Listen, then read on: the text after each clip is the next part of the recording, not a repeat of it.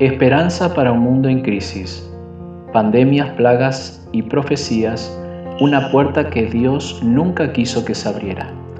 Cuando Adán y Eva pecaron, abrieron la puerta a la enfermedad, el sufrimiento y el dolor. Dios no quería que fuera así.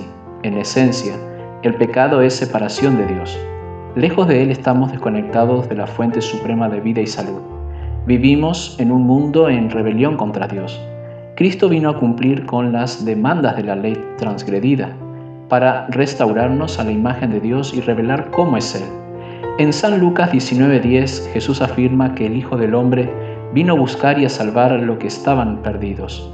Dado que la paga de, que deja el pecado es la muerte, que todos hemos pecado, nadie puede alcanzar la meta gloriosa establecida por Dios. Cristo vino a rescatar a este mundo perdido. En su vida y su muerte, Jesús reveló cuánto se preocupa el Padre por nosotros. Cada milagro que realizó habla de un Dios que se preocupa por nuestro sufrimiento. Cada vez que Cristo abría los ojos a los ciegos, abría los oídos a los sordos, curaba las piernas secas de los paralíticos y resucitaba a los muertos, demostraba cuánto realmente nos ama. Cuando murió en la cruz desterró la mentira de Satanás para siempre y reveló que preferiría asumir la culpa, la vergüenza y la condena del pecado sobre sí mismos antes que perder a un solo de nosotros. Jesús también llegó a ser un ejemplo en demostrar cómo es una vida abundante. Reveló que no es Dios quien está detrás de las enfermedades, no causa sufrimiento ni enfermedad. Él es el Dios de la vida plena. En el gran conflicto entre el bien y el mal, un ángel rebelde ha desafiado a Dios y está luchando contra Él por el control de este planeta. La enfermedad, el sufrimiento y el dolor son consecuencias de esta controversia. Satanás utiliza la enfermedad y el sufrimiento para desacreditar a Dios, haciéndonos pensar que Él no quiere lo mejor para nosotros. Pero sin embargo, en este mundo de sufrimiento, Dios revela su amor y su cuidado y Él dice, y tengan por seguro esto, que estoy con ustedes siempre hasta el fin de los tiempos. Mateo 28:20. Las plagas en la Biblia. La Biblia usa la palabra plaga o plagas algo más de 50 veces. Una plaga es una pandemia repentina o mortal que generalmente afecta a toda una comunidad. Esta expresión se usa al menos en tres formas diferentes en las escrituras. A veces en la Biblia la palabra plaga se usa para describir una enfermedad que nos está atormentando porque estamos en un mundo de pecado. Piensa, por ejemplo, en la historia de Job, ¿crees que fueron los pecados de Job los que causaron la enfermedad que afligió su cuerpo de pies a cabeza? La respuesta es no. ¿Crees que Job fue responsable de la destrucción de su ganado, su familia y su comunidad? Claro que no.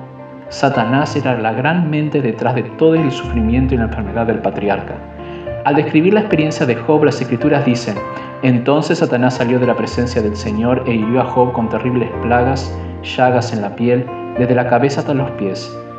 ¿Por qué Dios permitió que Satanás afligiera a Job con una plaga o una peste tan terrible?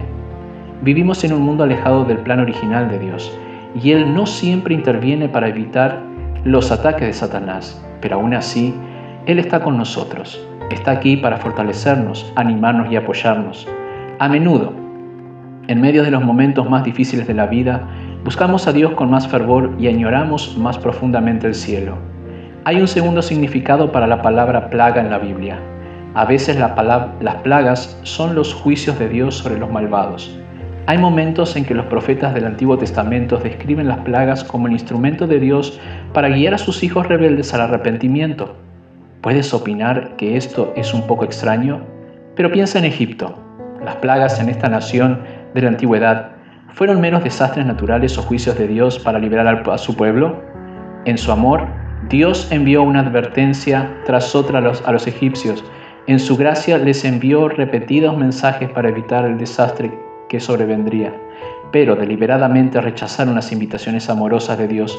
Entonces sus juicios cayeron sobre esa tierra. El amor habla con ternura, pero a veces se comunica con voz alta para llamar nuestra atención. El gran propósito de Dios en todas nuestras experiencias de vida es acercarnos a Él. Un tercer uso del término plaga en la Biblia se encuentra en el contexto del retraimiento del poder protector divino. Hay momentos en los que el Señor retira su presencia y permite que ocurran las consecuencias naturales del pecado. La Biblia relata que, cierta vez, los israelitas fueron mordidos por serpientes en el desierto. Muchos murieron por el veneno. Dios simplemente retiró su presencia para permitir que se manifestaran las consecuencias de las decisiones pecaminosas del pueblo. Su propósito era que sus hijos se arrepintieran y volvieran a aceptar su voluntad. Cuando nos encontramos con plagas que afectan el mundo, puede ser que Dios, haciendo un llamado claro para que asumamos con más seriedad nuestro compromiso con Cristo, para que experimentemos un arrepentimiento más profundo y entreguemos nuestra vida completamente a Él. Juan, el autor del Apocalipsis, nos brinda más información sobre el poder de Dios para frenar las tragedias. Hablando de las calamidades que sobrevendrán en los últimos días, declara, Después vi a cuatro ángeles que estaban de pie en las cuatro esquinas de la tierra. Sujetaban los cuatro vientos para que no soplaran sobre la tierra, ni sobre el mar, ni sobre ningún árbol. Vi a otro ángel que subía del oriente llevando el sello de Dios viviente. Gritó a los cuatro ángeles que habían recibido poder para dañar la tierra y el mar.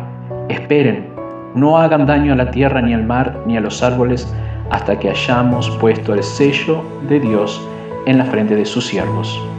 El lenguaje profético de la Biblia, los vientos representan destrucción. Piensa en la fuerza abrumadora de un tornado, un huracán o un ciclón. Apocalipsis retrata a los ángeles de Dios retrasando la destrucción que caerá sobre la tierra justo antes del regreso de Jesús. El hambre, los terremotos, los incendios y las plagas que vemos a nuestro alrededor son una muestra de lo que está por venir. Los ángeles están restringiendo la destrucción mientras el Espíritu Santo está capacitando a personas de todas partes para que se rindan por completo a Jesús. Dios está preparando a un pueblo para la crisis final que pronto estallará. Jesús nos llama a hacer un compromiso total y absoluto con Él, a anclarnos en su palabra y llenarnos de su amor. Su meta amorosa es que seamos liberados del mal y decidamos estar a su lado.